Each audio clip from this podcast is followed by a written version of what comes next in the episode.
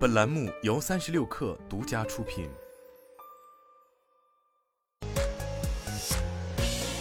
网络新商业领域全天最热消息，欢迎收听快讯不联播，我是金盛。由吉利控股集团、百度集团联手打造的汽车机器人战略合作项目迎来重要进展。吉利控股集团旗下全新汽车机器人品牌极越正式发布，极越品牌成立。定位吉利控股旗下高端智能汽车机器人品牌，首款车型命名极越零一。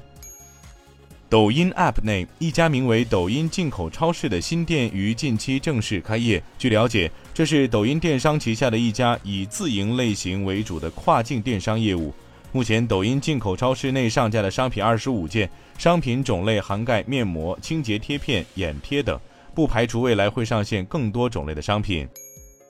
淘宝天猫在杭州举办家装家居生态大会，宣布进一步扩大朋友圈与内容平台、生活服务平台合作，帮助商家做大用户规模，开放 AIGC 和 3D 技术，降低商家内容制作成本。三年投入十个亿，用于加大仓网体系及送装服务能力建设，做好用户体验，全面支持品牌商家高质量增长。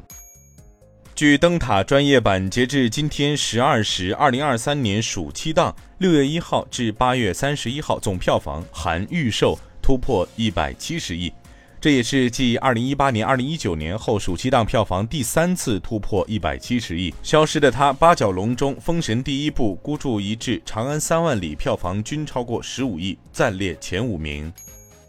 小米董事长雷军今晚在演讲时称，只有做高端才能倒逼在技术上做突破，做高端是小米发展的必由之路，更是生死之战。